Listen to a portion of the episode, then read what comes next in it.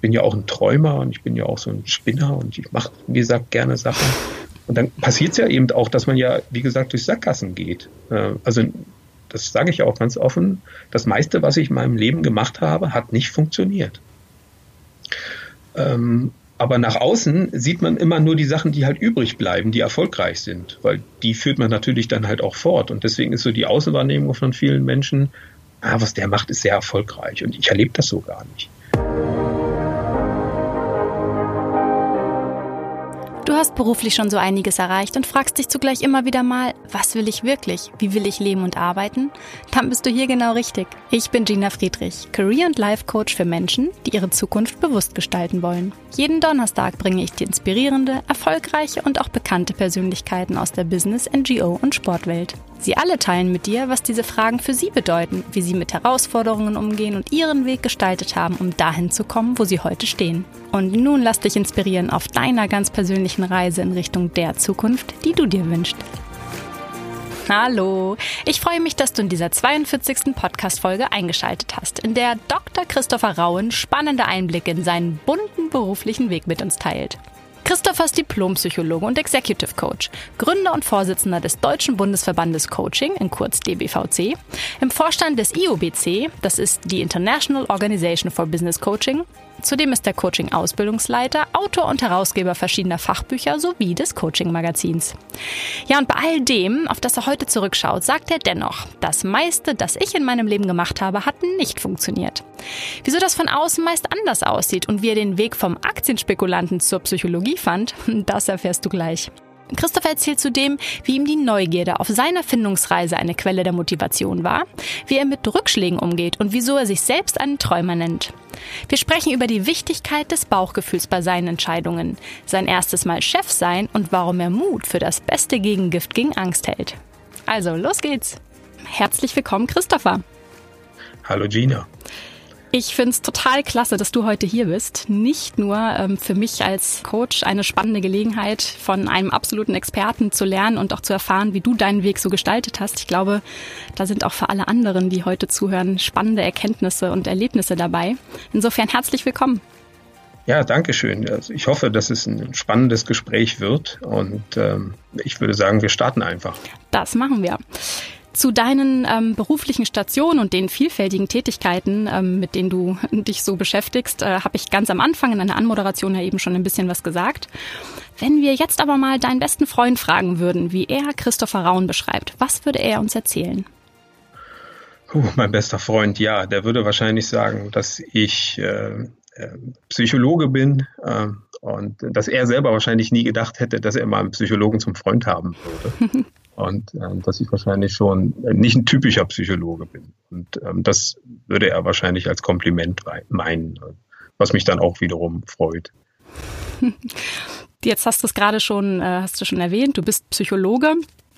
Ähm, vielleicht magst du generell uns nochmal erzählen, wie dich dein Weg dahin geführt hat, wo du heute stehst. Ja, das, äh, für viele Außenstehende mag das sehr geradlinig wirken, aber tatsächlich ist aus der Innensicht heraus mein Weg ähm, sehr, sehr krumm und sehr schief und überhaupt nicht geradlinig gewesen. Ähm, am Ende meiner Schulzeit habe ich tatsächlich keine wirkliche Idee gehabt, äh, was ich machen sollte mit meinem Leben. Und ähm, war deswegen so äh, am, am Schauen, was sich was sich für mich halt anbietet. Ich hätte, ähm, weil ich sehr viel Freude hatte am Philosophieunterricht, am liebsten Philosophie studiert. Da war mir allerdings damals schon klar, dass das wahrscheinlich eine brotlose, brotlose Kunst sein würde. Und ähm, deswegen habe ich mir überlegt, naja, wenn ich das nicht machen kann oder machen sollte, so im Sinne einer vorweggenommenen Selbstbegrenzung, die ich damals so praktiziert habe, was könnte ich denn dann machen? Und ähm, ich hatte halt in der, in der Schule als Leistungskurse äh, Physik und Chemie und ähm, ich habe Chemie tatsächlich äh, noch mehr gemocht als, als Physik, deswegen hatte ich dann damals beschlossen, Chemie zu studieren. Und das ähm, habe ich äh, versucht erstmal ähm, zu verstehen, indem ich dann äh, an, an vier Universitäten und einer Fachhochschule war und so Schnuppertage äh, genutzt habe, um mich da so ein bisschen umzuschauen, wie läuft dieses Studium dann tatsächlich praktisch ab. Und dann ist tatsächlich äh, sehr schnell bei mir klar geworden, dass ich das nicht studieren möchte. äh, weil man doch sehr lange in dem Labor drin steht, in dem Chemielabor und ähm, da doch viele Sachen einatmet, von denen ich damals schon wusste, dass sie wahrscheinlich nicht ganz so gesundheitsförderlich sind. Und dann Gesundheit war mir immer so wichtig und da habe ich gesagt, nee, das möchte ich nicht jahrelang machen. Und ich kannte da auch noch schlimme Geschichten von meinem Chemielehrer, der auch da äh, jahrelang unbeabsichtigt Quecksilber eingeatmet hatte und solche und ähnliche Horrorgeschichten. Oh, das war dann so in meinem Kopf drin. Und dann habe ich gesagt, okay, dann studiere ich halt Physik. Und das habe ich dann auch gemacht. Ich habe dann angefangen, Physik zu studieren und ähm, das ist halt im Grundstudium im Grunde genommen nur Mathematik. Ähm, auch interessant. Ich habe mich aber damals halt auch sehr stark für das Thema Optik halt interessiert und das wäre dann auch etwas gewesen, was erst im Hauptstudium halt rankommt. Und ich weiß noch ganz genau, dass ich bei einer Hausaufgabe, wo wir ausrechnen sollten, wie viel Elektronen durch einen Kupferdraht fließen bei einer bestimmten Spannung und bei einem äh, vorgegebenen ähm, bei einem vorgegebenen Durchmesser des Kupferdrahtes, äh, dass ich mich selber gefragt habe, interessiert mich das? Und das war so ein Aha-Moment in meinem Leben, weil ich sehr, sehr deutlich zu mir gesagt habe, dass mir das vollkommen egal ist, wie viel Elektronen, Elektronen durch diesen Kupferdraht äh, durchfließen pro Sekunde und äh, mich tatsächlich ganz andere Fragen halt beschäftigen. Und ähm, das war in, in dem Studium, äh, in dem, das war in dem äh, Studium. Physikstudium. Ja. Und das war sehr frustrierend für mich, weil ähm, ja im Grunde genommen ein Jahr vorher hatte ich so das Gefühl, mir steht so prinzipiell die Welt offen ich kann mich nicht entscheiden, was ich jetzt machen will. Und dann äh, in dieser Hausaufgabe wurde mir dann klar, ich weiß jetzt überhaupt nicht mehr, was ich machen will. Also innerhalb von einem Jahr oder von einem knappen Jahr hatte sich eigentlich so alles gedreht. Und das war unglaublich frustrierend für mich in der Situation, weil ich jetzt nicht mehr wusste, was ich machen sollte und ähm, eigentlich nur noch wusste, was ich nicht wollte. Mhm. Und dann ist die, die Idee entstanden, äh, sich wirklich äh, umzuschauen. Und ich habe dann äh, nochmal Studienführer gelesen, was man so alles studieren kann, von, von Ägyptologie bis Zoologie, habe dann aber leider nichts gefunden, was mich jetzt wirklich spontan halt angesprochen hatte. Was ja auch herausfordernd ist dann, ne? wenn man sich immer wieder ja. in der Situation befindet und sich hinterfragt ähm, oder sich auch fragt, was ist es denn, was ich jetzt machen möchte. Ähm, ja. Auch eine spannende, aber auch herausfordernde Phase. Ähm, absolut. Und für mich auch eine überfordernde Phase zu dem Zeitpunkt. Und ich habe dann tatsächlich durch einen Zufall ähm, den, den Weg gefunden, der es dann letzten Endes geworden ist, hin zur Psychologie. Ähm, ich habe damals beschlossen, weil ich ja von irgendwas leben musste, ähm, dass ich Spekulant werde. Und ähm, Aktienspekulant. Ich hatte auch früh schon die Bücher gelesen von André Costolani, leider auch schon länger tot mittlerweile. Und ich habe diese Bücher sehr gemocht, äh, weil es immer wunderbare Wiener Kaffeehausgeschichten auch waren, die er da berichtet hat. Ich mochte so das Flair, was dabei rüberkommt. Und ich habe mir das sehr romantisch damals vorgestellt. Er sagte auch, als Spekulant muss man nur zwei äh, Stunden in der Woche arbeiten. Man darf nicht so viel denken. Das ruiniert eher die Strategie. Fand ich, fand ich sehr ansprechend. Und dann habe ich also beschlossen, dass ich halt ja, mit Aktien spekuliere. Und das habe ich dann auch gemacht. Ähm, und in einem seiner Bücher hat André Costolani geschrieben, was man braucht als Grundlage, um erfolgreicher Spekulant zu werden. Und das ist, äh, wie er damals geschrieben hat, nicht Betriebswirtschaftslehre oder Wirtschaftswissenschaften, er bezeichnete das in seinem Buch so als Pseudowissenschaften, die mehr das Gehirn verkleistern mhm. und den Blick fürs Wesentliche trüben. Also alle Betriebswirte und Wirtschaftswissenschaftler da draußen. Ich wiederhole nur, was André Costolani gesagt hat. Es handelt sich nicht um meine persönliche Meinung. Und Costolani sagte, es gibt zwei Dinge, die man äh, beherrschen muss, äh, wenn man erfolgreicher Spekulant werden will. Ähm, man braucht Grundkenntnisse der Mathematik und die hatte ich durch das Physikstudium damals schon reichlich genossen, und Kenntnisse der Massenpsychologie. Und dann dachte ich mir, Massenpsychologie, Psychologie.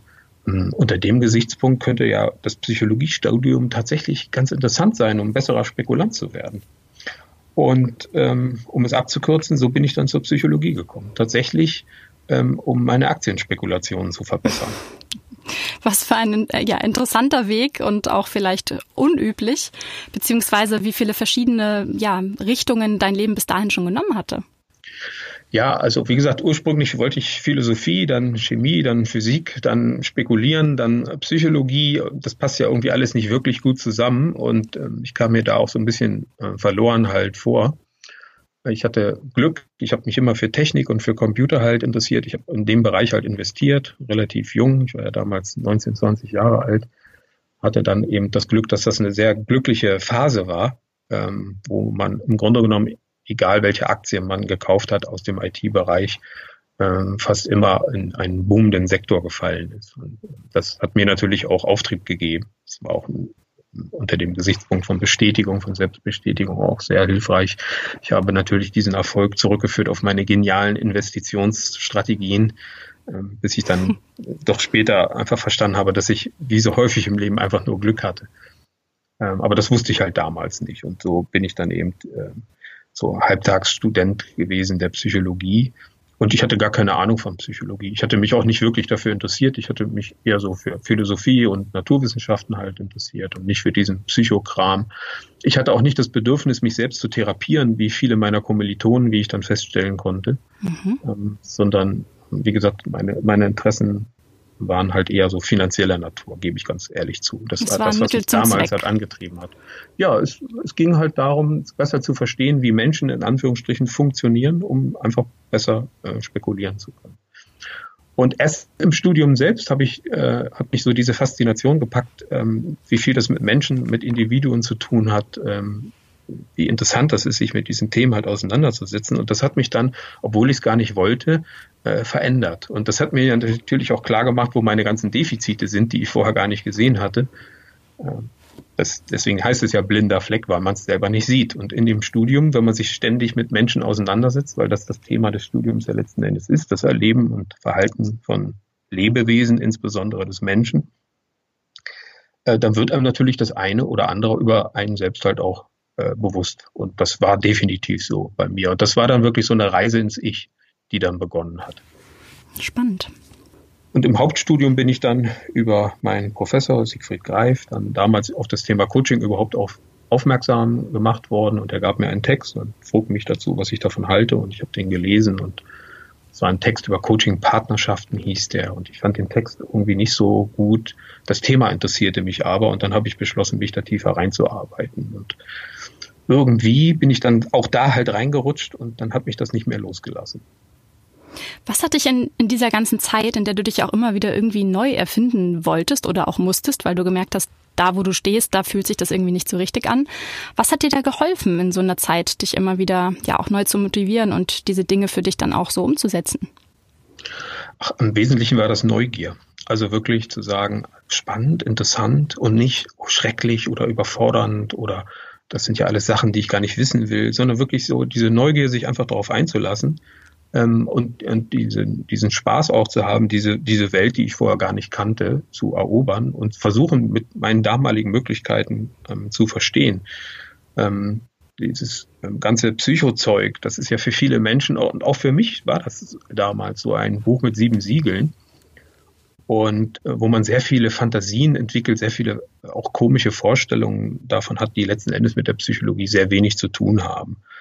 Und ein, einer unserer Professoren wurde auch mal gefragt, ob denn der Mensch eine Seele hat. So als Professor für Psychologie müsse er das doch wissen. Und dann sagte er, ja, ich beschäftige mich mehr so mit Ratten, die durchs Labyrinth laufen. Das sind so Lernprozesse auf einer ganz anderen Ebene, mit der man sich dann teilweise in der Psychologie beschäftigt oder der differenziellen Psychologie, die sich halt mit der Persönlichkeit beschäftigt, hat unser Professor mal gesagt. Eigentlich müsste man es Unpersönlichkeitspsychologie nennen, weil wir uns mit den ganzen Abarten und Dingen, die so schief laufen können, äh, in der menschlichen Persönlichkeit halt überwiegend beschäftigen.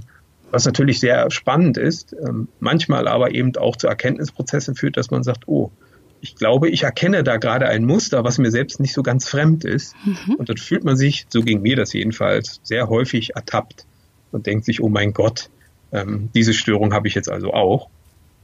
Bis ich dann äh, weitgehend zum Ende des Studiums verstand habe, wenn man von allen Störungen ein bisschen was hat, dann passt es unterm Strich wieder. Das ist dann wieder normal. Also jedenfalls habe ich so dieses liebevolle Menschenbild dabei entwickeln dürfen, dass ich sage, es geht nicht darum, der perfekte Mensch zu sein, sondern es geht darum, irgendwo eine Balance zu finden. Und so hat diese, diese, dieses Psychologiestudium, diese Reise zu dir selbst, diesen Prozess dann abgeschlossen oder? Nein, das ist ja, das ist ja ein Weg, der ist ja nie zu Ende. Ähm, und das habe ich halt auch äh, dann gedacht, irgendwann wüsste man mal, wie die Sache funktioniert, aber das ist natürlich auch ja, ein sehr naives Denken gewesen, was ich am Anfang gehabt habe, bis ich dann, und ich würde sogar befürchten, dass das nach dem Studium, auch aus deutlich nach dem Studium war, begriffen habe, ähm, dass wir meiner Meinung nach alle auf einem Weg sind und der ist nie zu Ende. Es gibt immer etwas zu lernen, es gibt immer etwas zu verfeinern, es gibt immer etwas zu entwickeln. Und das, was ich weiß, ist immer viel, viel geringer als das, was ich nicht weiß. Ja, das äh, glaube ich, das teilen wahrscheinlich viele der Zuhörerinnen und Zuhörer oder beziehungsweise äh, dieses Bewusstsein dafür, was es ja aber auch wieder spannend macht, den Dingen dann auf die Schliche zu gehen und mehr von dem zu sammeln, ähm, was man dann am Ende wirklich macht oder was es ist. Jetzt hast du eben ne, bis zu diesem Studium, wo du das Coaching für dich entdeckt hast, uns mal so ein bisschen berichtet, aber ja, es ist ja so viel passiert seitdem. Also wie wird man zum Initiator eines Bundesverbandes zum Beispiel? Vielleicht magst du uns da nochmal die Reise dorthin führen? Der Anlass war eigentlich nicht positiv. Ähm, tatsächlich ist es so gewesen, dass ich mich äh, nach dem Studium dann auch gleich selbstständig gemacht habe und in den Bereich Coaching eingegangen bin. Ich hatte damals auch meine Diplomarbeit über das Thema geschrieben. Aus der Diplomarbeit ist dann auch das erste Buch geworden.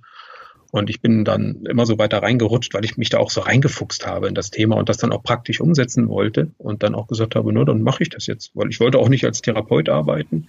Das war mir relativ schnell klar, ich wollte auch nicht mit Gruppen arbeiten, ich wollte mit einzelnen Leuten arbeiten im Business-Kontext und da war Coaching natürlich eine, eigentlich die, die beste Möglichkeit.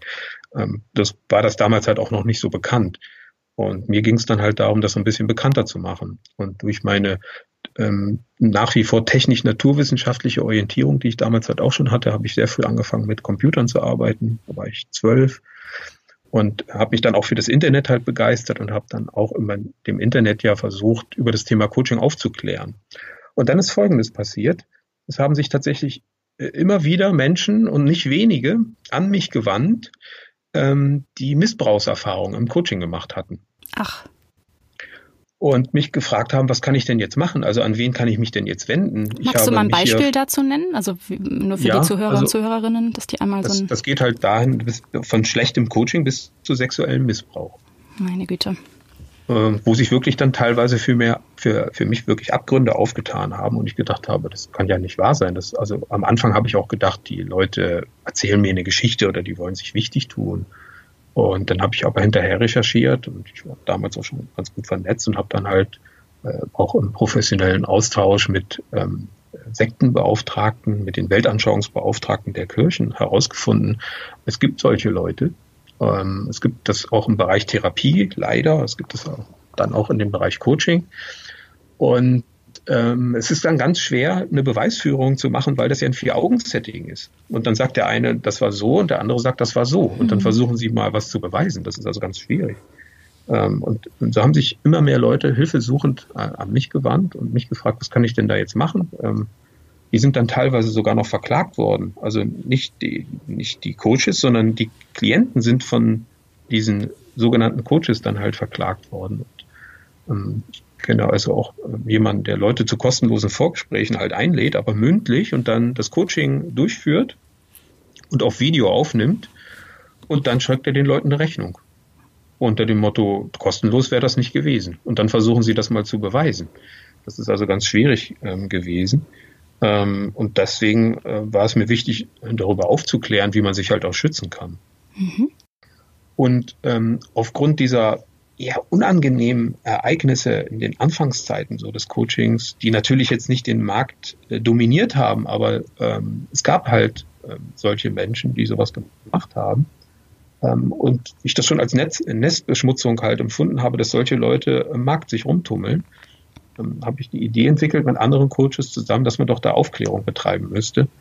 Und das wir so eine Interessengemeinschaft von Coaches halt bilden und wir haben das dann auch IG Coaching genannt, also Interessengemeinschaft Coaching, wo wir uns gemeinsam verpflichtet haben, bestimmte professionelle und ethische Standards einzuhalten, um damit Kunden auch eine Garantie zu geben, äh, wofür wir stehen und uns daran eben auch ähm, ja letzten Endes selbst messen lassen wollen. Ähm, und das war so um die Jahrtausendwende herum, ähm, dass eben diese Interessengemeinschaft Coaching entstanden ist.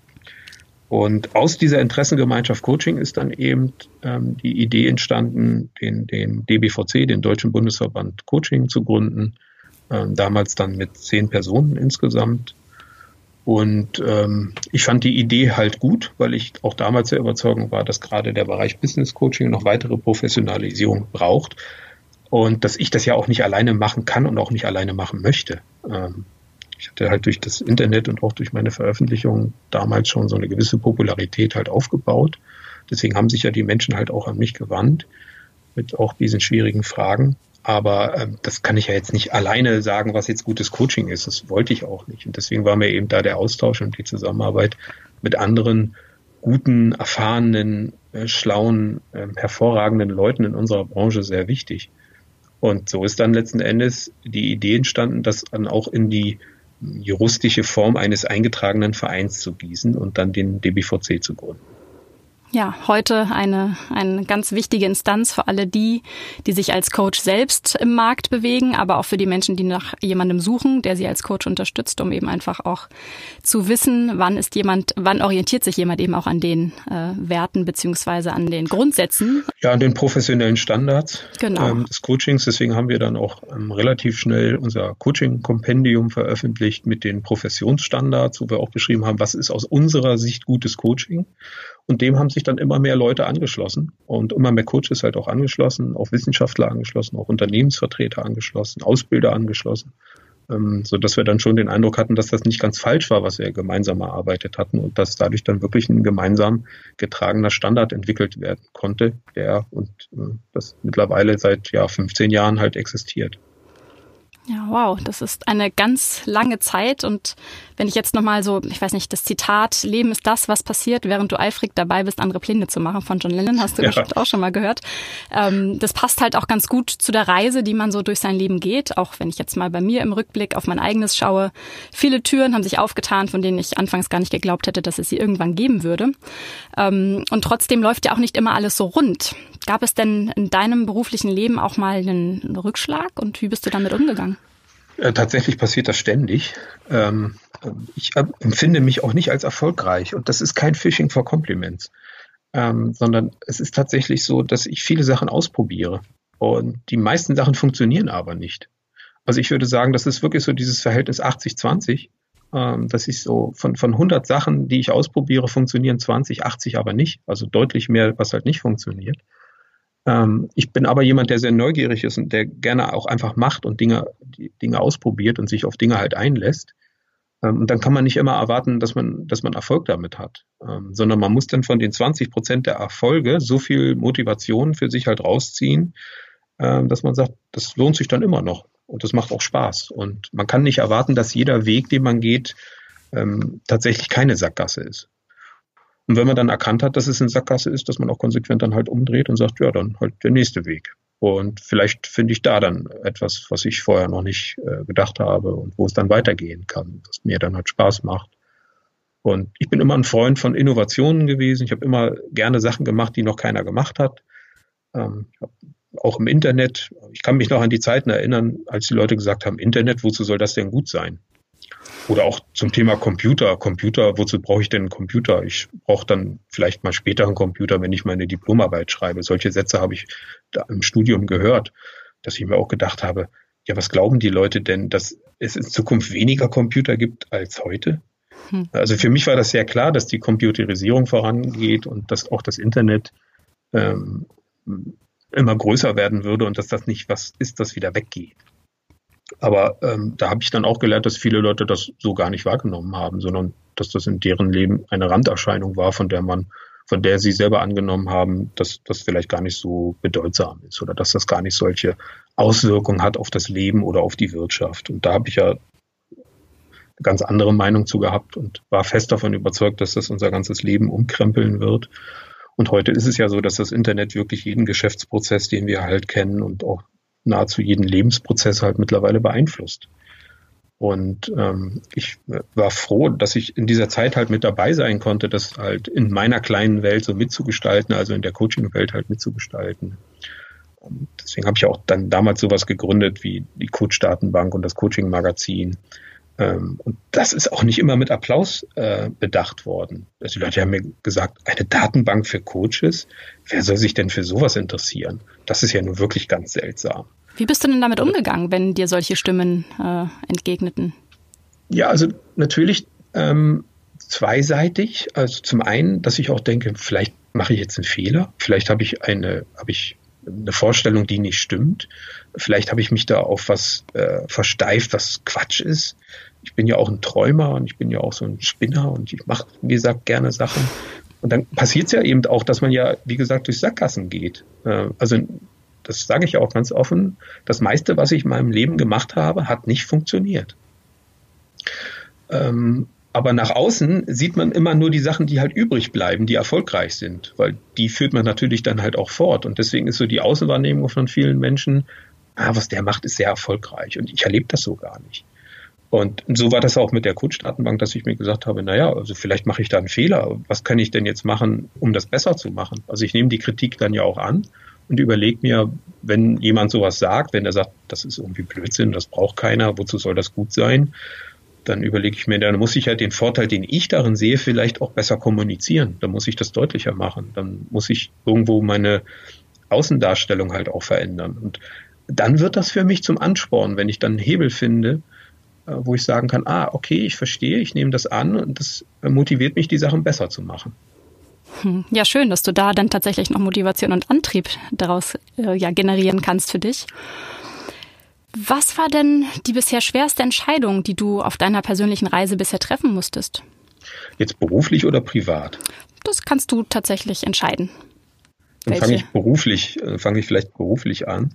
Ähm, es war für mich eine sehr schwierige Entscheidung, den Weg zu gehen von dem Selbstständigen zum Kleinunternehmer, der sich für mich manifestiert hat, an der Stelle den ersten Angestellten dann zu haben. Und das halt auch wirklich ganz bewusst diesen Weg zu gehen und zu sagen, ich mache das jetzt nicht mehr alleine, ich bin jetzt nicht nur einfach selbstständig, sondern ich stelle jetzt jemanden ein mit den ganzen Verpflichtungen, die damit einhergehen, die letzten Endes noch größer waren, als ich es damals befürchtet habe.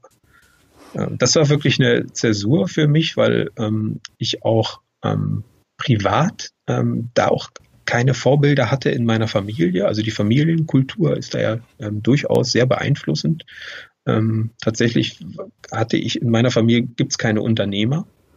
Also ich kenne niemanden, wo ich jetzt sage, wie Unternehmen, wie macht man das? Wie ist das mit dem ersten Mitarbeiter? Ich musste mir das äh, selbst beibringen, habe gelesen, habe natürlich mit vielen Leuten gesprochen, die jetzt nicht aus der Familie äh, gestammt haben. Äh, aber ähm, letzten Endes war das für mich dann schon so ein Prozess, wo ich mir sehr genau überlegt habe, willst du das? Oder machst du nicht einfach so weiter wie bisher? Ich war ja auch als Selbstständiger durchaus, ähm, ja, zumindest auch betriebswirtschaftlich erfolgreich. Wie gesagt, ich selber habe ja auch immer gedacht, naja, das könnte eigentlich auch besser laufen bin da immer sehr selbstkritisch gewesen, bin es auch immer noch. Und dann habe ich aber die, äh, diese Entscheidung nach vielem Hin und Her und Abwägen dann auch ganz bewusst getroffen, zu sagen, ja, ich will das. Und ich will das ausprobieren. Ich will sehen, ob ich auch als damals ja Klein- oder Kleinstunternehmer mit einem Angestellten erfolgreich sein kann. Ob mir das gelingt, ähm, da war ich einfach neugierig auf diese Erfahrung. Und dann habe ich das gemacht. Und dann habe ich viele Erfahrungen sammeln können, manche schön, manche enttäuschend, manche verstörend. Ähm, ja, und das äh, gehört halt alles zum Kleinunternehmer-Dasein mit dazu. Aber die Neugierde hat dich dahin gebracht, es einfach mal auszuprobieren und zu schauen, was passiert. Ja, auch zu sagen, ähm, was, welche Kompetenzen äh, muss ich dafür entwickeln? Also mir war ja klar, dass ich dann halt, dann bin ich ja auch Chef und dann bin ich ja auch Führungskraft und dann ähm, kann ich ja nicht nur Coaching machen. Ähm, dann muss ich ja auch in eine andere Rolle gehen, in eine andere Rolle gehen und muss mich selbst halt neu erfinden. Und ähm, das hat mich auch angetriggert, das hat mich neugierig gemacht. Das wollte ich dann machen. Und dann habe ich gesagt, okay, dann mache ich das. Hm. Jetzt hast du es gerade noch so angeboten. Gibt es da noch eine persönliche, also eine Entscheidung aus dem persönlichen Bereich, die vielleicht interessant sein könnte für unsere Zuhörenden? Ähm, ja, also tatsächlich ähm, ganz viele Entscheidungen, die für mich, die für mich halt relevant waren, äh, ganz viele Mini-Entscheidungen, vielleicht ist gar nicht so sehr das große Aha-Erlebnis, aber letzten Endes wirklich ähm, an diese an diese Stelle zu kommen, wo ich, wo ich mir gesagt habe, ich lasse mich von meinen Ängsten nicht klein machen. Ähm, weil ich bin durchaus ein Mensch, ähm, der jetzt nicht nur Mut hat, ich habe auch Zweifel, ich habe auch Ängste, ich habe auch Sorgen, wie jeder äh, normale Mensch das halt auch hat. Und natürlich hat man manchmal, ähm, kommt man an, an Punkte, wo man sich fragt, ähm, kann das so weitergehen, kann das gut sein, ähm, wo dann noch Ängste hochkommen. Und ich habe dann auch gelernt, diese Ängste sind ja auch gut. Ähm, die beschützen mich ja auch davor, nicht zu viel Unsinn zu machen. Gleichzeitig muss ich aber aufpassen, dass ich nicht an diese äh, Stelle komme, wo ich mich von meinen Ängsten so klein machen lasse, dass ich nicht mehr den Mut habe, was auszuprobieren. Wie ist dir das denn gelungen? Das ist eine ganz wichtige Erkenntnis für mich gewesen. Ja, ähm, letzten Endes ähm, wirklich äh, auch aus einer, das klingt äh, komisch, aber auch aus einer intellektuellen Erkenntnis heraus. Natürlich steckt da auch immer was Emotionales mit drin, aber bei mir war es wirklich so, dass ich gesagt habe, ich möchte das nicht. Und das ist der emotionale Anteil. Ich möchte das nicht, dass ich mich von meinen Ängsten klein machen lasse. Ähm, ich suche gezielt immer wieder neue Situationen, weil das ist Wachstum. Wachstum ist ja nicht, wenn man das tut, was man schon getan hat. Und das dann immer weiter verfeinert, das langweilt mich dann auch an einer bestimmten Stelle, sondern Wachstum ist ja, wenn man sich selbst herausfordert, Dinge macht, die man noch nicht gemacht hat und nicht wissend, ob man es kann. Und da findet Wachstum statt, an der Grenze der eigenen Komfortzone, nicht innerhalb der Komfortzone. Und das war für mich eine ganz wichtige Erkenntnis, um auch mit meinen eigenen Sorgen umzugehen und zu sagen, das bringt mich weiter und da habe ich Spaß dran. Und das ist ein gutes Gegengift gegen Sorgen und Ängste. Ähm, und dann habe ich wirklich beschlossen, dass ich jede Woche in meinem Leben etwas mache, was ich noch nicht gemacht habe. Absolute Kleinigkeiten teilweise, also teilweise, dass ich zum Beispiel etwas koche, was ich noch nicht gekocht habe, oder dass ich mit einem Bekannten etwas unternehme, was ich noch nicht gemacht habe, oder einem Freund über ein Thema rede, wo ich noch nie drüber gesprochen habe, also wirklich Kleinigkeiten, aber immer wieder auch im kleinen und manchmal auch in größeren Dingen so diese Herausforderung für sich zu suchen, zu sagen, ich gehe mal an einen Punkt, wo ich noch nicht war. Und das ist Wachstum. Und ähm, das macht mir einfach Freude. Und ich habe halt auch gemerkt, das tut mir gut. Und tatsächlich ist das eben auch etwas, ähm, wo ich dann naiverweise wieder gedacht habe, wenn das für mich gut ist, dann ist das wahrscheinlich auch für andere gut. Das habe ich, äh, dieser äh, Fehler, den habe ich dann auch gemacht. Ähm, aber tatsächlich ist das ein Punkt, äh, den ich in viele Coachings mit reinnehme, wo ich auch Klienten ermutige, zu wachsen und an diese Stelle zu gehen, wo ich sage, da war ich noch nicht. Und das traue ich mich jetzt einfach mal. Und ähm, das ist das beste Gegengift, äh, was es gegen Angst halt gibt. Äh, ein bisschen Mut zu haben und dann ein bisschen immer mutiger zu werden. Äh, aber nicht ähm, natürlich, um die Ängste ganz wegzubekommen, das wäre ja dann auch wieder fatal, sondern einfach nur, um sich selber äh, diesen Spaß am Wachstum zu gönnen. Spaß am Wachstum, an persönlicher Entwicklung, das äh, finde ja. ich eine schöne Einstellung. Könntest du generell für dich sagen, wie groß der Anteil an Entscheidungen war, die du für dich mit deinem Instinkt und Bauchgefühl getroffen hast? Ich treffe alle Entscheidungen letzten Endes ähm, aus dem Bauch heraus. Also ich habe gar nicht diese Illusion ähm, zu sagen, ähm, ich entscheide etwas intellektuell. Ich sagte ja gerade, ich habe manchmal intellektuelle Erkenntnisse. Ähm, aber das heißt ja noch lange nicht, dass ich was damit mache. Aber wenn ich was damit mache, dann mache ich das wirklich ähm, aus dem Bauch heraus, aus dem, aus dem, aus der, aus der Weisheit sozusagen des, äh, äh, der emotionalen Intelligenz, ähm, weil ich genau weiß, ähm, dass man das Leben nicht intellektuell nur verstehen kann, sondern ähm, es da eine tiefere Intelligenz in jedem Lebewesen letzten Endes sogar gibt, ähm, die vielleicht nicht jetzt für jede Situation absolut treffend ist. Wie gesagt, ich mache ja nicht alles richtig in meinem Leben aber die ich brauche, um damit zu starten. Ich brauche ja eine Motivation, um äh, eine Sache anzugehen, die ich vorher noch nicht gemacht habe, selbst wenn ich damit auf die Nase falle. Und diese Motivation, die kriege ich natürlich aus dem Bauchgefühl heraus. Also alle meine Entscheidungen sind letzten Endes äh, ganz emotional beeinflusst, weil ja nur meine Emotionen mir sagen können, ob eine Sache gut ist oder schlecht. Das sagt mir ja nicht der Verstand. Der Verstand kommt ja dann erst hinterher und hilft mir, eine emotional bewertete Entscheidung gut umzusetzen. Dafür ist der Verstand hervorragend geeignet. Aber die Entscheidung an und für sich, ähm, die trifft nicht der Verstand. Ich glaube, dass das eine sehr verbreitete Illusion ist, dass wir Verstandesentscheidungen treffen. Hm.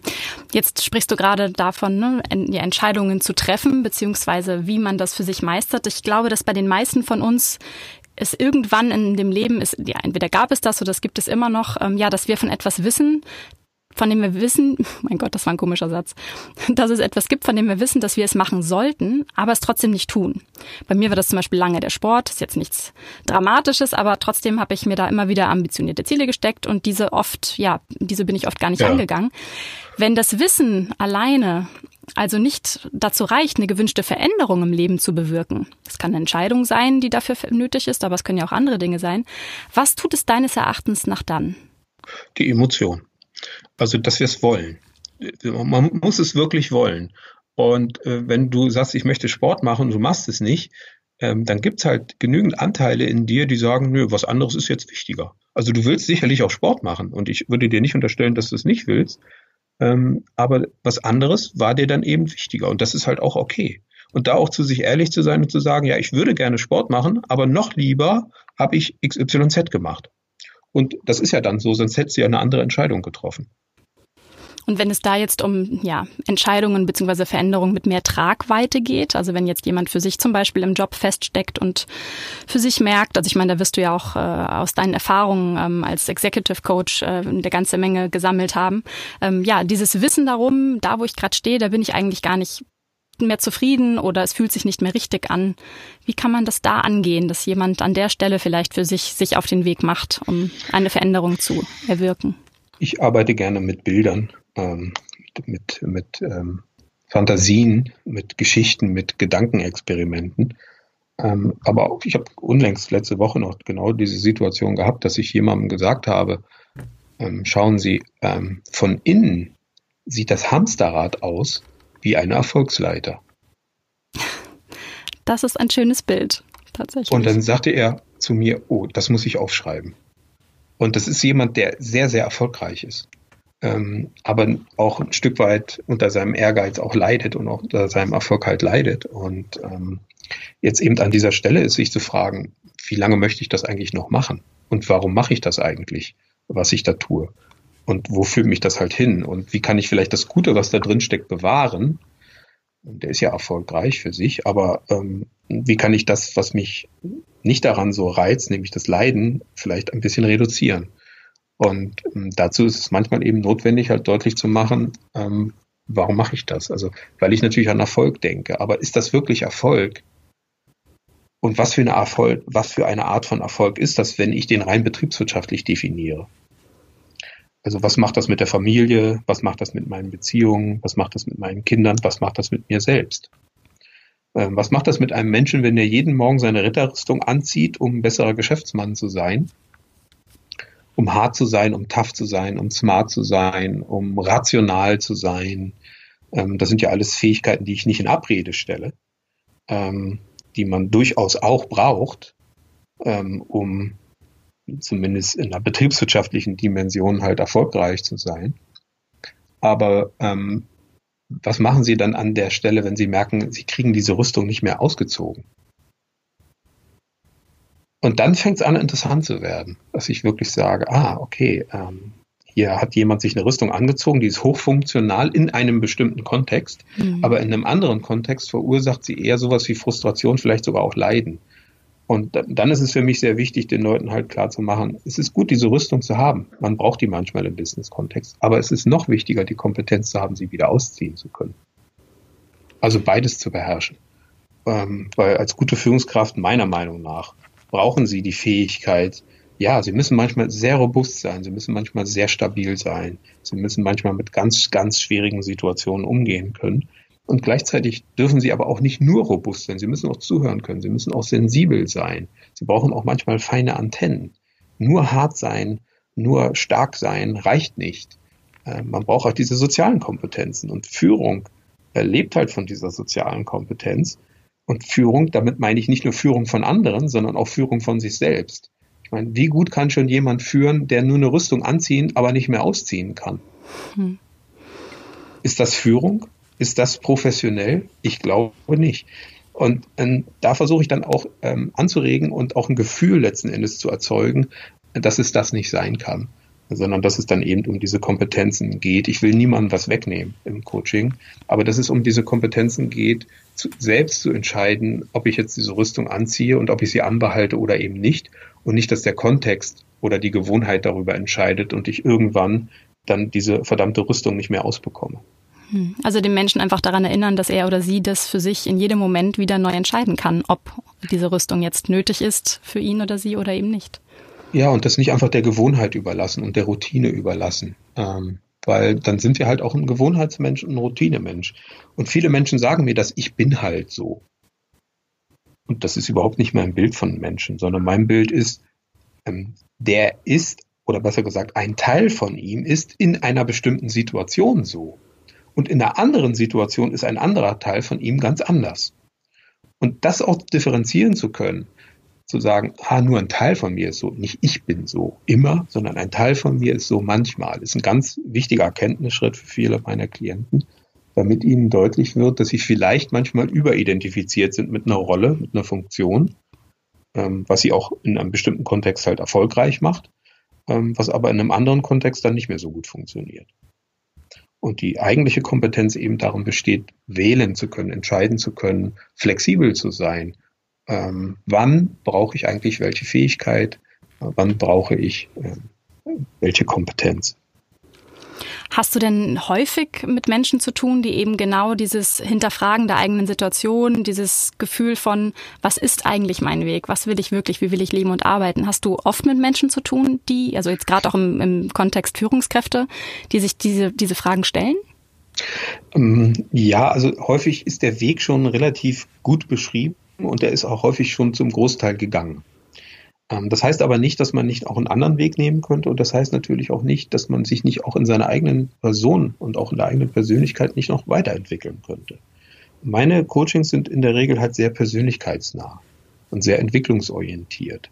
Und es geht mir nicht darum, um höher, schneller, weiter in erster Linie. Das können die meisten meiner Klienten selbst sehr gut, sondern wirklich grundsätzliche Fragen zu stellen um dann eben auch wieder Entwicklungsprozesse zu ermöglichen, von denen viele gedacht haben, das würde gar nicht mehr funktionieren. Und da habe ich die Erfahrung gemacht, da geht schon noch was, wenn man halt will, wenn man die Motivation hat, wenn man gut im Kontakt ist auch zu seiner eigenen Emotionalität und das nicht nur wegdrängt, weil einem das lästig erscheint oder irrational oder störend, ähm, sondern wenn man versteht, das gehört halt mit dazu und ähm, diese emotionalen Aspekte, die ja manch, von manchen als irrational bezeichnet werden. Das sind sie ja nicht. Sie sind halt emotional. Die sind halt ganz wichtig als Motivator. Und es gibt ja keinen Grund, ähm, reich zu sein. Ja, es gibt keinen rationalen Grund, reich zu sein. Ähm, es gibt aber eine Menge emotionale Gründe, warum man das äh, möchte. Und sich darüber halt im Klaren zu sein, äh, warum man sowas halt anstrebt, das gelingt einem nur, wenn man den emotionalen Aspekt davon halt auch versteht und annimmt. Ja, mhm. weil was, was nutzt mir denn das ganze Geld, äh, wenn meine Kinder nicht mehr mit mir reden, wenn ich kurz vorm Herzinfarkt stehe oder sogar schon einen hatte und ich schon dreimal verheiratet bin und gerade den vierten Scheidungsprozess durchmache. Und äh, solche Situationen, ja. Mhm. Also ähm, das ähm, ist ja nicht das, was Menschen tatsächlich anstreben, aber das passiert dann, wenn die sich sehr eindimensional auf einen bestimmten Bereich fokussieren, da dann sehr erfolgreich sind weil sie alles andere halt auch ausblenden. Und da muss man sich die Frage stellen, führt das wirklich zu dem gewünschten Ergebnis? Äh, nämlich in der Regel ja ein gutes Leben für sich und andere zu führen. Wie würdest du denn für dich heute Erfolg definieren? Und hat sich das vielleicht auch im Verlauf der Zeit geändert? Ja, das hat sich definitiv geändert. Also ich habe ja selber so angefangen. Ich will mich ja gar nicht erhöhen. Ich habe ja selber, wie gesagt, als Spekulant so begonnen. Und da war natürlich für mich betriebswirtschaftlicher Erfolg total wichtig ähm, und ein total wichtiger Indikator dafür, wie schlau ich bin oder für wie schlau ich mich halt gehalten habe. Bevor ich dann halt auch entdeckt habe, ja, das ist alles gut und schön, aber das beantwortet ja auch nicht die wesentlichen Fragen, um die es halt geht.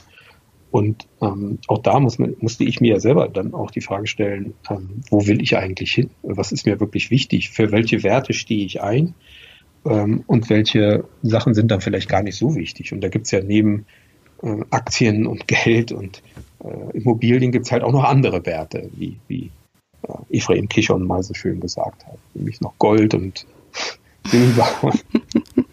Nein, also du weißt, was ich meine. Also das ist halt schon so ein Punkt, ähm, wo man sich selber dann irgendwo wirklich die Frage stellen muss, wofür stehe ich ein?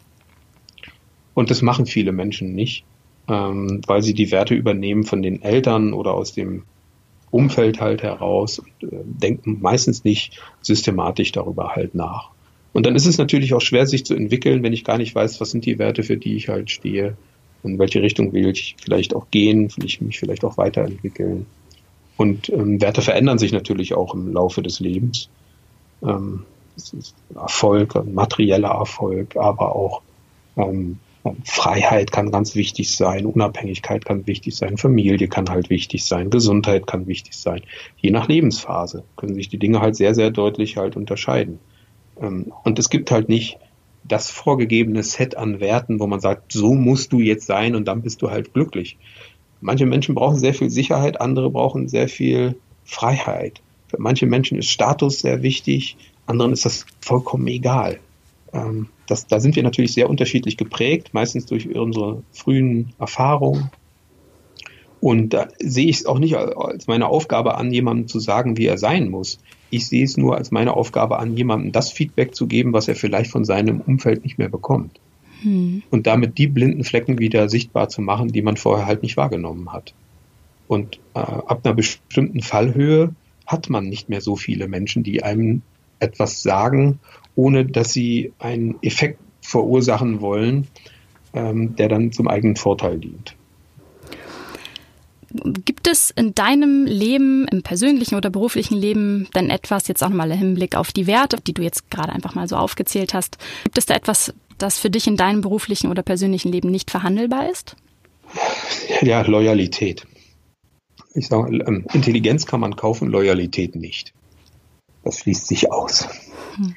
Und, und für mich ist das halt ein ganz, ganz wichtiger Punkt, ob man sich vertrauen kann. Das hängt natürlich sehr stark mit dem Thema Vertrauen zusammen. Ich meine nicht so eine, so eine hündische Loyalität, so eine kriecherische Loyalität, sondern ich meine schon eine, eine kritische Loyalität. Das ist ja eben loyal, wenn man jemandem nicht in den Popo kriecht, sondern wenn man jemandem die Sachen sagt, die er vielleicht selbst nicht mehr hören möchte, aber im Sinne eben auch, um jemanden was Gutes letzten Endes äh, zu tun, nicht um ihn herabzusetzen oder mich selbst zu erhöhen.